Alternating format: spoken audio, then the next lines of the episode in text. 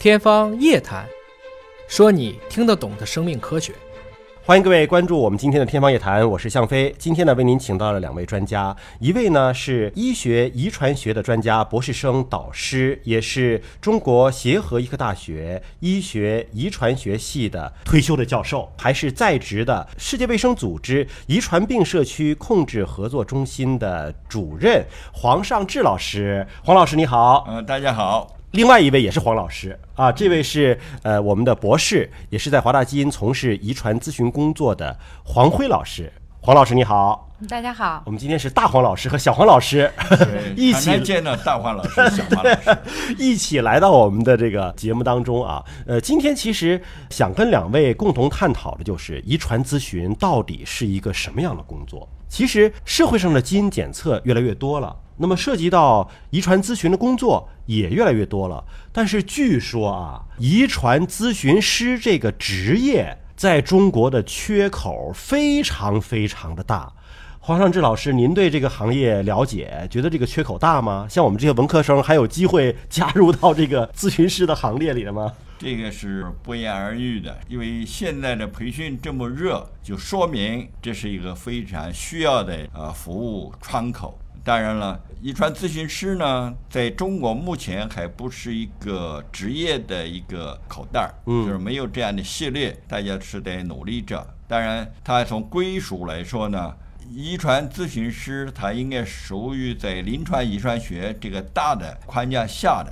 他有临床的医生直接的诊断疾病的，但是还有一部分呢，就是遗传咨询师呢，也针对病人的。嗯呃，就是我们协助这个医生做好一些工作，或者独立的来面对病人提供咨询的。哦，就两类，一类是临床医生本身可以做遗传咨询的指导和咨询对，还有一类是为医生服务的，就他为大家做遗传咨询，但最终还是要给到医生做最后的诊断。是，嗯当然了，现在有些检测报告的解读也是遗传咨询师来承担这个，因为现在全国来说，临床遗传医师更紧缺。嗯呃，所以在这种情况之下，要求这些医生来解答这些病人的问题，就显得更不足了。那么有个补救措施，就是遗传咨询师这样一个角色，来协助医生工作，做一些平常不是疾病诊断的，嗯而是解释啊、提供信息啊，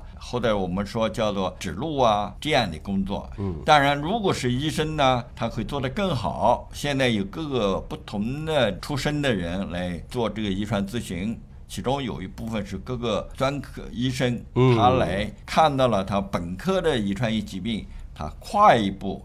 来提供这样的咨询，那这是比较好的。当然，他们要学习了，嗯遗传学知识啊，对目前的一些技术啊了解更多。就是临床医生如果来学习遗传学的知识，来做这个咨询会更好，因为它结合了临床的实践对。，呃，因为它可以解答病人其他的一些相关的问题，就是说涉及到生育啊和这方面儿。那一般呢，我们如果是从一个非医学专业的这个遗传咨询师呢，他没有很好学习，可能在有些地方一步不能到位。嗯当然，遗传咨询可能会一次、两次，以至三次的跟病人会谈。当然，还有一个遗传咨询的呢，就是现在用的比较多的，就是检测公司里头，嗯做客服，嗯或者是协助这些身心部门做遗传检测当中的解读的这部分人。嗯用他们的遗传学知识，把这个疾病的诊断的结果跟这个嗯临床上对接起来。这说的不就是黄辉博士吗？对对对 对，在检测公司里面，呃然后来 对来做这个工嗯作，对吧？呃，那我就想问问了，什么样的人可以做这个遗传咨询师？您刚才说的说要有临床医生经验的来做，当然更好。嗯但你像我们并没有具备这样的一个专业的背景哈，我们只能做那个为医生服务的这个遗传咨询师。但是不是什么人都可以来申请呢？不瞒您说哈，不怕您笑话，我前一段还报了一个初级遗传咨询师的班儿，也 然后在学习还上网去学，啊，发现看不懂。我就想问你感受如何？那个是完全就是一个感受啊，但是发现别看是初级遗传咨询师，老师那课程讲的内容，你没有这个生物学的背景，嗯，看起来还很吃力的啊。但是对于华大的人来说，这个分子生物学、生物学的底子应该是很好啊。我我我不行，啊，你是文艺范儿，我是文科生文科生啊，那是要对于理工男来说呢，可能好一点儿。所以您就说，如果是普通人，嗯说我想呃报个班儿，未来因为这个岗位很稀缺嘛，嗯对吧？我将来能够做遗传咨询师，是不是文科生的希望比较小一点？还是不小不小 不小吗？不小，因为呢，说是文科生呢，呃，语言能力可能更强啊。对于遗传咨询当中，更重要的是交流，交流，人跟人之间的交流，特别是面对病人。嗯病人带着一大堆包袱来跟你讲，是是是谈谈心啊，解决他的纠结呀、那文科生就有特长了。那有点像心理咨询师了，一种哎安慰抚慰，是吧？是这就是就是很对啊就是遗传咨询类有很多的地方，心理的疏导非常重要。哦我们有一个说法，就是遗传性疾病有很多的这个病是没有药治的，哦，但是有化疗，嗯，就是化疗是后说话的那个疗来来疗哦养。这句话太经典叫了，化疗，哦人家就说呢，这黄老师啊，嗯化疗还不错，嗯，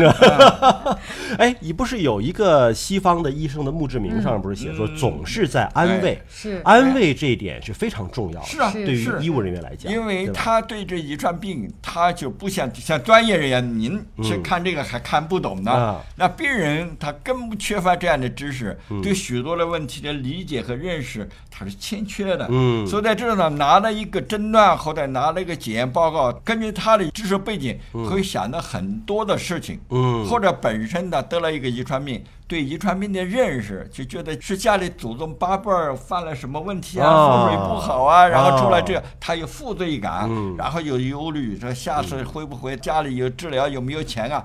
嗯。他心理压力很大，特别是家里如果出现了这个家暴之类的，嗯。会遗弃、被埋怨，无论是男的还是女的，精神压力很大。嗯他这样呢，到你跟前来着，跟你聊聊天，嗯。他心里释放一下，你给他知识，遗传学知识或者医学知识，哎，他一听，哎，这个事情好像怪怪我好怪谁都不是那么解决问题的、啊，这是基因的错，嗯是吧？我们赶上了，但是每一个人都可能赶上这样的机会，所以心里就会把这个石头给移开了。嗯这也就是说，我们遗传咨询有这个角色，心理疏导来解压这个角色。嗯，明白了。